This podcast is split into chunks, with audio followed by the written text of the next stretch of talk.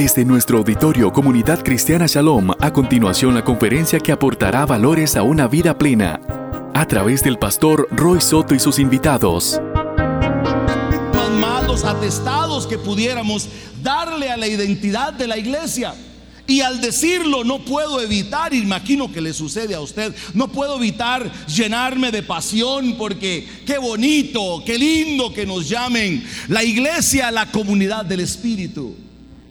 Nos llena de mucha alegría y de identidad el hecho de que nos digan la comunidad, el instrumento redentivo de Dios. Pero bueno, pudiéramos quedarnos hablando de todas estas virtudes que emanan de la escritura en relación a cómo nos define el texto bíblico y también los evangelios o el mismo Jesús de la iglesia. Y pudiéramos quedarnos ahí, caer en algo que yo llamo en un romanticismo fantasioso y presuntuoso para hablar de la iglesia y quedarnos ahí con una burbuja y pensando y para decirlo al buen tico, qué pura vida es ser iglesia. Pero bueno, frente a este romanticismo, frente a esta expresión poética de lo que podría ser la iglesia, yo lanzo una pregunta. Somos en la práctica, somos en la realidad contextual donde cada uno y cada una estamos sirviendo.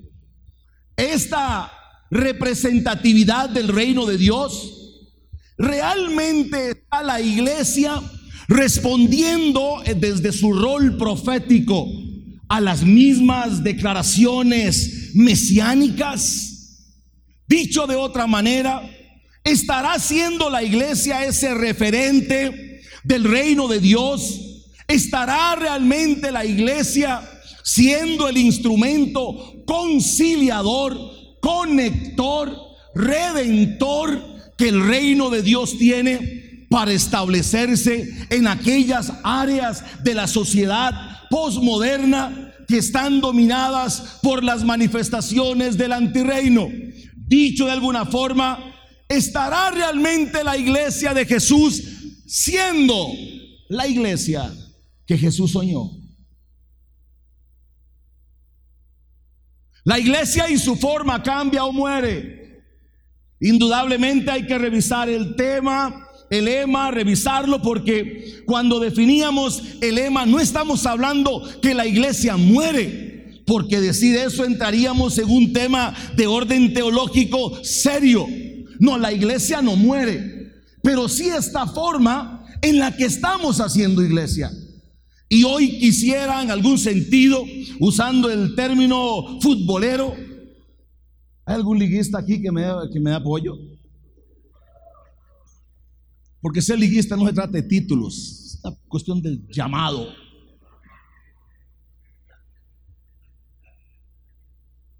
¿Estará la iglesia respondiendo? Y hoy, usando este ardor futbolero, me toca a mí como hacer el, trabajo sucio aquí y, y, meter, meter la pata un poco en el sentido de mover un poco las cosas y realmente justificar la razón por la que estamos aquí. Dice nuestra alianza evangélica costarricense, que es la, el ente rector representativo ante el gobierno de las iglesias de orden cristiano evangélico, que nosotros somos en un promedio de cuatro mil iglesias en mi país. Cuatro mil iglesias y ante eso posiblemente ese romanticismo del que quiero escaparme todos los días, pudiera decirme, gloria a Dios, cuatro mil iglesias. Y si yo hago un poquito de números y pienso que son cuatro mil iglesias, que son alrededor de dos cultos por semana que hacemos, estamos hablando de ocho mil cultos y esta efervescencia evangélica me dice, gloria a Dios, ocho mil cultos a la semana. Y si lo hacemos un poquito más de matemáticas y nos vamos al mes, son 32 mil cultos al mes. Y si nos vamos al año, a los 12 meses, más de 300 mil cultos al año. Y si multiplicamos eso por un promedio de 10 años, híjole, estamos hablando de 3 millones, no sé cuántos cultos. Pero le tengo una pregunta. Y cada uno contextualícelo en su país de referencia. Todo este, todo este maquinaria litúrgica, toda esta maquinaria litúrgica está cambiando, cambiando medible, contundente, estadísticamente la sociedad costarricense. Podemos decir, y puedes decir en tu contexto, si efectivamente todo lo que pasa en estos escenarios cúlticos realmente, contundentemente, está transformando la sociedad. Yo no sé si estás de acuerdo conmigo y posiblemente a veces el no estar de acuerdo, quizá no conmigo, estar de acuerdo con lo que hoy nos dice la sociedad. Yo creo que no estamos cambiando. Creo que la iglesia y esta forma litúrgica en la que hemos concebido la identidad de la iglesia debe cambiar. Porque hoy temo, temo que en muchos escenarios y expresiones la iglesia viva para el culto y el culto para la iglesia y que lo único que nos define en función de nuestra identidad misional como cuerpo de Cristo sean tener cultos en la semana. Esta forma de iglesia, esta, no está transformando nuestra sociedad costarricense. No la está transformando. Y quisiera simplemente llevarle algunas de las razones por las que llego a esta conclusión. Me llama la atención que hoy el discurso que se da desde lugares como estos, que algunos les llaman altares, otros púlpitos, para mí es una tarima. Desde estos escenarios, hoy se promueve un evangelio sin cruz.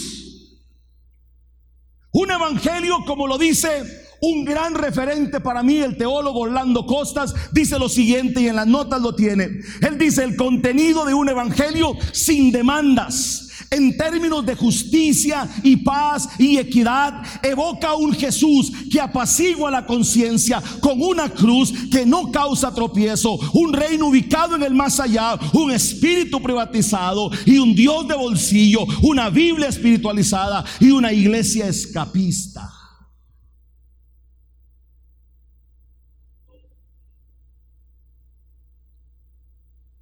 Hoy la promoción del Evangelio de la Cruz ha sido sustituido por un discursillo triunfalista en el que se le invita a la gente a venir y no se le presenta la cruz. Y en aquellos años donde se gestó la identidad de la iglesia, la iglesia primitiva, la iglesia del primer siglo, la cruz representaba el símbolo que definía aquellos y aquellas que habían abrazado la fe cristiana y producto de eso defendían su fe a partir de poner y rendir su vida a la voluntad de lo que pudiera sucederles. Esta forma de hacer iglesia desde un discurso que le quita la cruz al Evangelio es peligroso. Creo firmemente también que esta forma en la que la iglesia hace su gestión ministerial o misional ha caído en lo que yo llamo uno de los pecados capitales de la iglesia, es el reduccionismo. Entonces, para presentarles algunos escenarios, hoy cuando hablamos de las víctimas del reduccionismo, debo hablar de la adoración, porque para muestra un botón. Creemos que adoración y en nuestros escenarios cúlticos se dice lo siguiente, no sé si en el suyo, Hermanos, vamos a dar el culto y vamos a tener un tiempo de alabanza y después un tiempo de adoración. Y la adoración es sencillamente cuando ya se bajan las revoluciones, se apagan las luces y empieza la musiquita más suave. Y decimos, esa es adoración. Ahora, no hay tiempo para ir a la matriz bíblica para descubrir adoración, pero adoración es todo aquello, todas aquellas acciones que la iglesia hace en el nombre de Jesús para colocar al Señor como objeto de adoración. Dicho de alguna forma, trasciende de la actividad cúltica, trasciende de esta adoración que hemos tenido.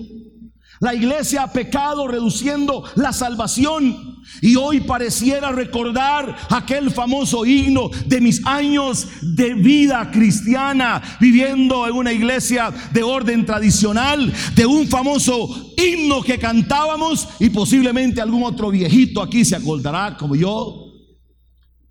El jet del Evangelio. ¿Se la sabe? Enciende los motores. Y si tú no estás adentro, una teología escapista. Hoy, hoy predicamos una salvación y le invitamos a la gente, venga, entre a nuestro escenario. Entre porque tenemos que escaparnos. Y desde una matriz conceptual, teológica, bíblica, práctica de Jesús, la salvación y el mensaje del reino es tocante a mí en el sentido de que restauro mi relación con Él, con los demás me empodera el Espíritu, me acompaña la revelación de la palabra y me invita a participar como agente de transformación, siendo sal y luz en los espacios donde el antirreino tiene su influencia. Así que deje de mandar gente al cielo, mándelo a la comunidad empoderada en el Espíritu. Y si hablamos de servicio, creemos que la gente sirve a Dios solamente en lo que la institución misional de la iglesia predica. Y servicio es mucho más que eso. Y si hablamos justamente de Mission Day, la, misión, de Dios, por, hemos cambiado la misión de la Mission Day, la misión de Dios, por una misión institucional, generalmente diseñada desde una oficina y no desde las calles. La iglesia ha reducido la misión y hoy la gente hacemos alarde, pastores y demás, de nuestra misión, pero es una misión desvinculada. Hay dos maneras en las que tú puedes hacer una, una misión, un plan anual de la iglesia. Una es desde la comodidad de tu escritorio, en tu oficina. Algunos les da el presupuesto para el aire acondicionado, pura vida, no hay problema. Y otra es hacerla desde las calles. Mi posición no es la de Roy. Pregúntenle a Jesús desde dónde hizo su agenda. Porque aquí no se trata de mi posición teológica o práctica. Aquí se trata de tener la valentía de ir a la matriz bíblica, a la matriz hermenéutica de nuestra fe cristiana. Se llama Jesucristo y preguntarle a Jesús, cuando pensaste en adoración, pensaste en los cantos de Marcos Witt, que el Señor lo bendiga donde quiera que está, suaves. Cuando hablaste de la misión y dijo, por tanto vayan a las naciones, taetne, a los grupos étnicos, a todos los grupos humanos y lleven mi reino, pensó en una misión institucionalizada. Él pensó en una misión orgánica que se construye en el tú a tú, en el caminar con la gente, en leer a la gente, discernirla. Mi clamor es que ya basta que, basta de que de, de estas síntomas imperialistas de hacer misión. Cerremos la oficina, tirémonos a las calles, conozcamos la gente y una vez que las conozcamos, ahora sí vamos a tener mucho trabajo por hacer. Creo firmemente que la iglesia debe cambiar en su liturgia. Sostengo esta posición con mucha, con mucha valentía en el sentido de declarar que una liturgia desvinculada de la justicia social es abominación para Dios. Y leo para ustedes Isaías 1, 15 al 18.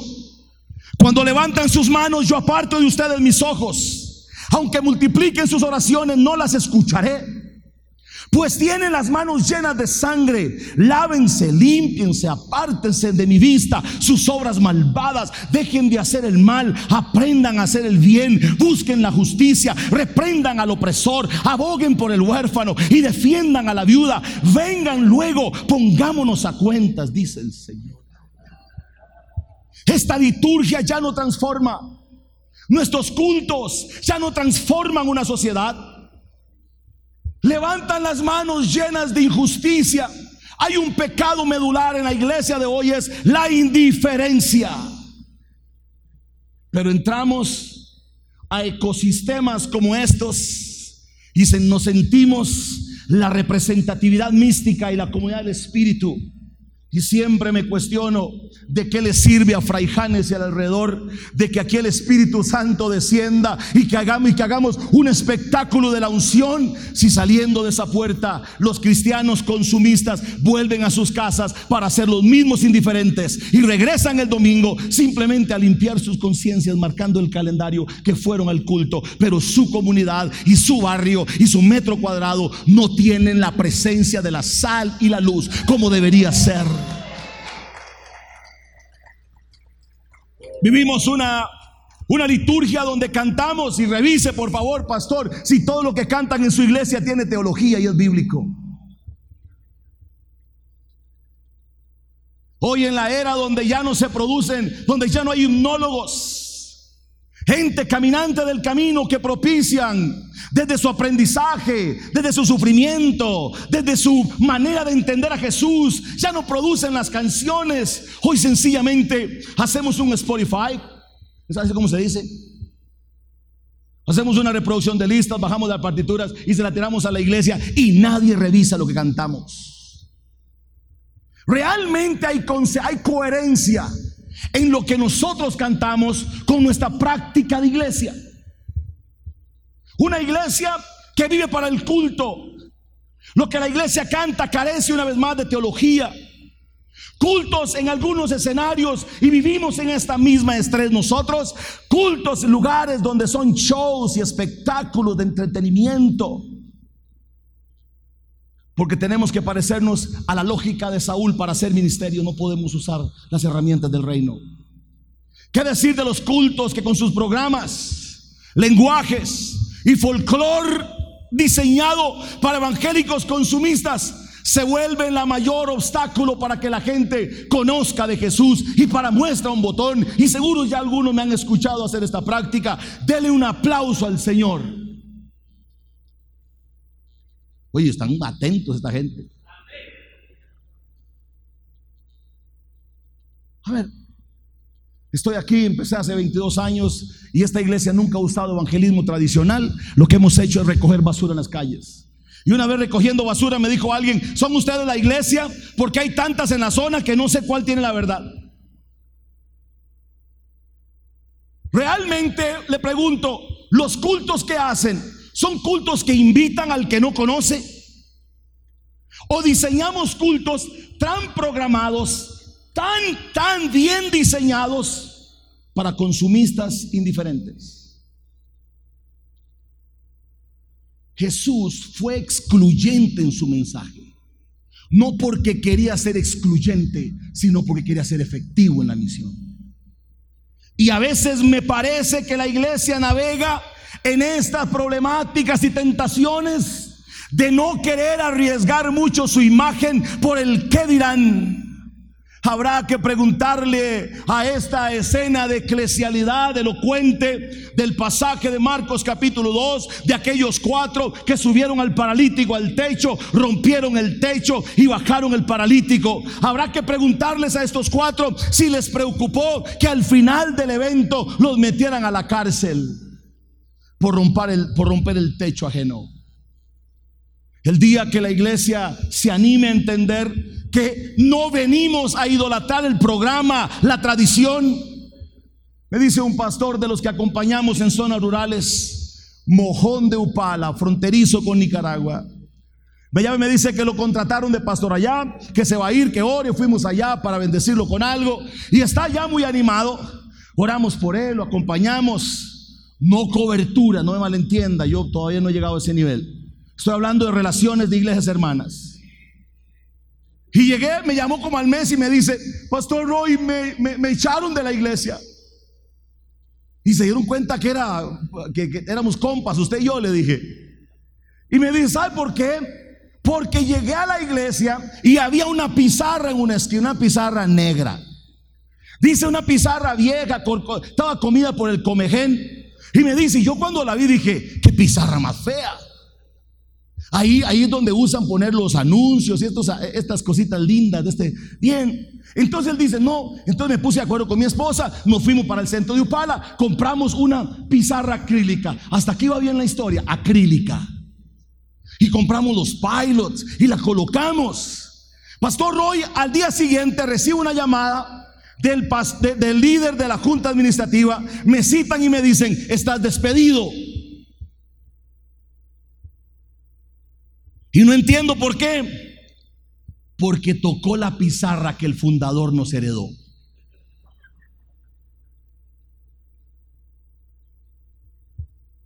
Hay que preguntarnos si hoy en nuestros escenarios adoramos más el nombre de la iglesia, el nombre del hombre, el nombre de la tradición y adoramos más estas costumbres insípidas que nos tienen en deuda con la gente o estamos adorando a un Dios que está en completa evolución porque Dios es creativo, dinámico.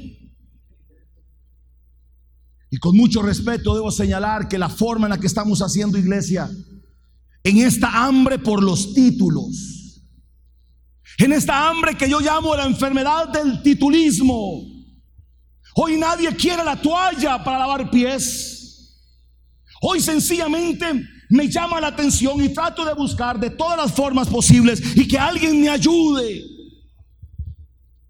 ¿Por qué esta obsesión por títulos en los servidores del reino? Hay mucha obsesión con títulos, oficios y poder lucir y ser importante. Estuve en Bolivia hace tres semanas facilitando algunas cosas y me sentí medio incómodo porque llegué y me bajé y de una vez me abren la puerta. Yo con todo respeto si a alguien le hacen eso. Yo me sentí medio raro, yo soy de Fraijanes, soy piso de tierra, no estoy acostumbrado a eso. Me abren la, la, la, puerta, que me siento en un lugar, me ponen dos personas muy lindas, yo generalmente he visto así, me ponen dos personas con traje elegante, yo me sentía incomodísimo. Y le pregunto, mira, no, no, hermano, tranquilo, yo llevo mi maleta, yo no se preocupe, hago ejercicio para levantar la maleta por lo menos. Es que no, es que aquí es así. A ver, no, perdón, pregúntele a Jesús. Pregúntele a Jesús. Porque inclusive cuando un día le dijeron, Padre bueno, Maestro bueno, dijo, bueno solo aquel. Mi pregunta es, ¿qué nos estimula ¿Cuál es la motivación detrás de esta búsqueda? Dos de los grandes vicios de la iglesia evangélica hoy son la sed por el poder, prestigio y riqueza de algunos de nuestros líderes. Y entre los fieles al culto ciego y casi idolátrico el sistema. Hay mucha obsesión con títulos, oficios y el poder lucir una vez más tener esa trascendencia. Alguien dijo, un teólogo dijo esto que me gustó, dijo, mucho más acertado es el viejo refrán, al pie de la cruz todos somos párvulos. Al pie de la cruz todos somos párvulos. En un día llegó la mamá de Roy y la mamá de mi amigo Rudy le dijo a Jesús, Jesús, en aquel día cuando estés arriba, podés poner a Rudito y a Roycito a derecha y a izquierda. ¿Recuerdan el pasaje? Entonces, ¿por qué nos perdemos pidiendo puestos y títulos? Y el Señor le dijo, mire señorita, mire señora, el que quiere ser grande en mi reino, que sirva primero a los demás. En esta era posmoderna, en esta era contaminada por el antirreino, el líder, el que quiere permear, luce cuántos súbditos tiene y en el reino de Dios, el líder es aquel que lava los pies de los demás y vive en servicio encarnado, pujante, sufriente, tratando de permear con el mensaje del reino de Dios. El único título que nos cabe a nosotros, sirvientes. Sirvientes. Sirvientes del reino de Dios. Sirvientes que encarnamos la identidad del rey y propiciamos espacios en los que somos transformados. Así que dígale al vecino si no, si está bien, usted es un sirviente. Ahí me preguntan por qué no le llamo a esta cumbre cumbre de liderazgo, porque tengo problemas serios con el tema líder. Primero que no tiene base bíblica, es un tema, es un término totalmente moderno. La Biblia habla de servidores. Y, posiblemente usted dice, don Roy, es un tema de semántica. Ay, pero hermanos, es que a mí me gusta más que me digan el líder Roy que me digan el sirviente Roy. A ver, ¿cómo le gusta a usted más? Aquí en Shalom usamos comunidad de servidores. Si hablamos en temas de liderazgo, ya voy a aterrizar, liderazgo, ¿quiénes son los referentes nuestros? ¿Quiénes son los referentes de lo que aspiramos a ser como líderes? Hoy nuestros referentes son gente que no encarna en su totalidad el mensaje del reino de Dios. Esta forma de hacer iglesia con base en lo que yo llamo numerolatría o adoración por los números nos tiene enfermos y tiene a muchos pastores estresados por crecer. Llegué a un congreso una vez aquí cerca que me invitan a hablar de vez en cuando algunos aquí. Y me preguntan así, empezando nomás, ¿cómo te llamas? Le Roy. Roy Soto, ¿dónde? Fray Janes. ¿Usted pastor? Pues sí. ¿Cuánta gente tiene? Ya yo dije, ¿cuánto? Ah, bueno, usted viene aquí. De repente pasaron los de otra escala, de otros niveles. VIP para algunos. ¿Sabe que yo, no, yo no quiero faltar el respeto? ¿Sabe qué me duele? Que hay gente que nos observa. La gente observa este ambiente y toma conclusiones en función. ¿Y sabe qué me preocupa más? Que los de afuera, para ponerlos en alguna forma, conocen más Biblia que nosotros, porque cuando nos ven, nos dicen, no se parecen al Jesús de la Biblia. Porque el Jesús de la Biblia, hoy le voy a decir algo, pastor querido, si estás luchando con 50, hablé con un pastor que viene de Guatemala y me dice, me quedan como 20 en la iglesia. Quiero decirle qué bendición que con esos 20 puedes transformar tu barrio. Esto no es una ganadería para vernos por cabezas. No importan. Le digo algo. Si quiere Biblia, dice Hechos capítulo 2, versículo 47. Y la iglesia perseveraba en la palabra, en la oración, en el ayuno. Y el Señor añadía a la iglesia los que iban a ser salvos. Esto es un tema del Espíritu. Porque en esta presión en la que hemos caído, ya tenemos que crear estratégicas, estrategias para crecer. Porque si yo crezco, tengo un nombre. Si crezco, tengo un nombre.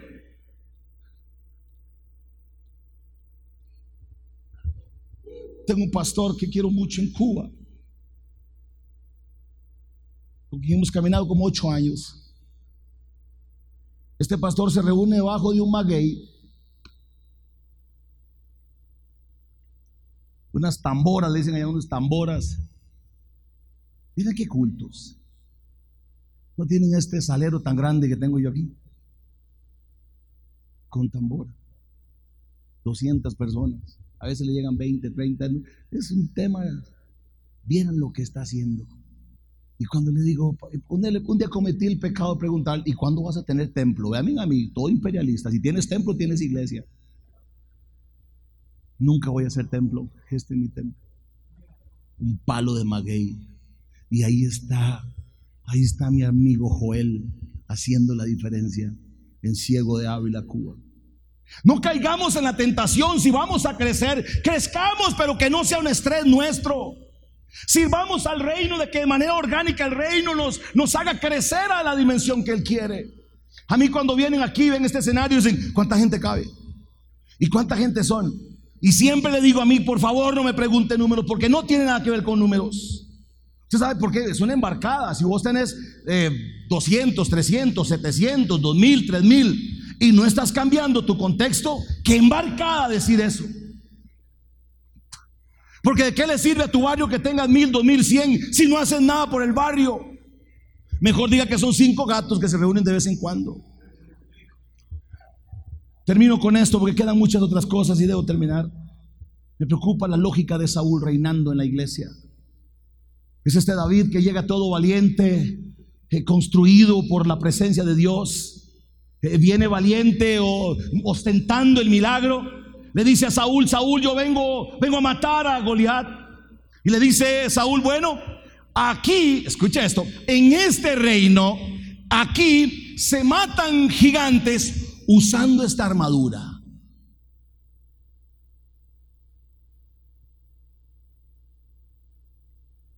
¿Ok? Se la pone. Porque en ese reino se pelea desde esa lógica. Se la pone. Hey, Davidillo eh, eh, echa a caminar y no puede. David dice, no puedo. Entonces dice un momento, ah, no, esto me está atrofiando. Esto me está limitando. No puedo tener la elasticidad, la versatilidad para pelear con aquel. Dice, ¿sabe qué? No, aborto. Y le dice, mire Saúl, aquí se pelea así, pero yo tengo otra forma. Vieras que el brazo de Jehová ha estado conmigo y lo único que he usado son unas cuantas piedras lisas, una onda. He defendido mi rebaño de todos mis enemigos. Pregunto, ¿bajo qué lógica estás haciendo ministerio? ¿Bajo la lógica saúlica? Copiando lo que el sistema dice, porque el sistema dice que se crece con mercadeo, con, con quitar la cruz al Evangelio, con abrir saleros lindos donde la gente se sienta pura vida y tan cómoda que no quiera salir. O tendremos que llegar a la lógica de David y volver a lo que yo quiero volver un día, a la simplicidad de ser sal y de ser luz sin ser contaminados por todo este sistema que cada día nos aleja más. Nos aleja más. Y como todo predicador malo, digo que voy a terminar, no termino. Escribí un artículo para una universidad y lo llamé La iglesia sin Biblia. Y es que hoy más que nunca se pone en evidencia que nuestra gente no conoce Biblia. Es más, vea las publicaciones que hacen. Una precaria bíblica, casi nadie sabe de Biblia. La ignorancia bíblica, teológica, es alarmante. Pastor Roy, el espíritu, ¿cómo es que dicen algunos? La letra mata, mas el espíritu vivifica. Sí, sí, de posiciones como esas se han aprovechado los mercaderes de la gracia, los políticos para llegar a otros escenarios a pedir nuestros votos, creyendo que la restauración se da desde el poder. Y yo creo que la restauración se da desde la invisibilidad de la sal. Digo esto y me agacho porque si lo vuelvo a ver al rato me esperan allá afuera. Los pastores en su gran mayoría no les gusta estudiar. Huyen de eventos de formación seria y les es más fácil usar el hermano mayor Google para que baje. Antes Moisés por justicia levantaba su mano y el, mal, el maná caía, porque era un pueblo que iba en función de la misión. Hoy nosotros, como no vamos en función de la misión, usamos para que la nube de Google nos baje el maná. Basta de tanto plagio. Gente, ahí le quedan las notas después. Esta forma de iglesia va a transformar nuestro escenario. Esta manera en la que buscamos, en la que nos autonombramos, esta manera en la que hacemos culto desvinculado de la gente, esta manera en la que los que predicamos y los ministramos usamos una terminología cultivada para nosotros, diseñada para el folclore evangélico. Una terminología es un lenguaje. Mira, ¿dónde está el hermano de, África? De Nepal, ¿dónde está? Bueno, se me fue. Yo, yo quiero hablar con él. Imaginémonos que hoy la conferencia va a ser en. ¿Cuál es su, su, lenguaje, lengua origen, original? Guajil. Bueno, hermano, la conferencia a partir de hoy es en Guajil. Bueno, no, habrá, más, habrá más de uno que con, con tanta unción que tienen la interpretación de lengua les da. A ver, a ver. ¿Son nuestros cultos atractivos o nuestro lenguaje solamente para consumidores aquí? Pastor Roy, ¿usted no cree en el culto? Sí, claro, ¿sabe qué creo yo del culto? Sí, sí, vea, traigamos aquí, llega de todo aquí, pero eh, traigan lo que usted quiera. Cantemos, celebremos. Sí, que el culto sea la consecuencia de la justicia, de la paz, de la hermandad, de la encarnación nuestra en la comunidad. Cuando hallamos y que la justicia corra en todos los escenarios, luego vengamos y celebremos. Porque en el banquete de la parábola, el, hombre viene y dice, queda más campo después de que algunos rechazaron, ¿recuerdan? Rechazaron y, el dueño del banquete dijo, vaya traigan a las calles, traigan a las plazas. ¿A quiénes traigan? ¿A quiénes? ¿Me ayudan? Traigan a los, a los menesterosos. Traigan y traigan a los liguistas que están sufriendo mucho. Y todavía dice, y queda campo todavía. Y escuche esto, y ahora sí termino. Dice, hay campo. ¿Podemos empezar la, la pachanga, la fiesta? No. Mientras haya un lugar vacío, no me voy a gozar. Cuando todos los campos estén llenos de la gente correcta, yo me voy a gozar. Y mi pregunta es, ¿de qué nos alegramos los domingos tanto si en la puerta de nuestro auditorio corre la injusticia y las manifestaciones del antirreino nos gritan en la calle lo que está pasando en la sociedad, pero a veces creo que la iglesia está muy ocupada en su activismo. Esta forma de ser y hacer iglesia cambia o muere. Póngase en pie. Esta ha sido una conferencia más, tomada desde el auditorio principal de la comunidad cristiana Shalom, del pastor Roy Soto y sus invitados.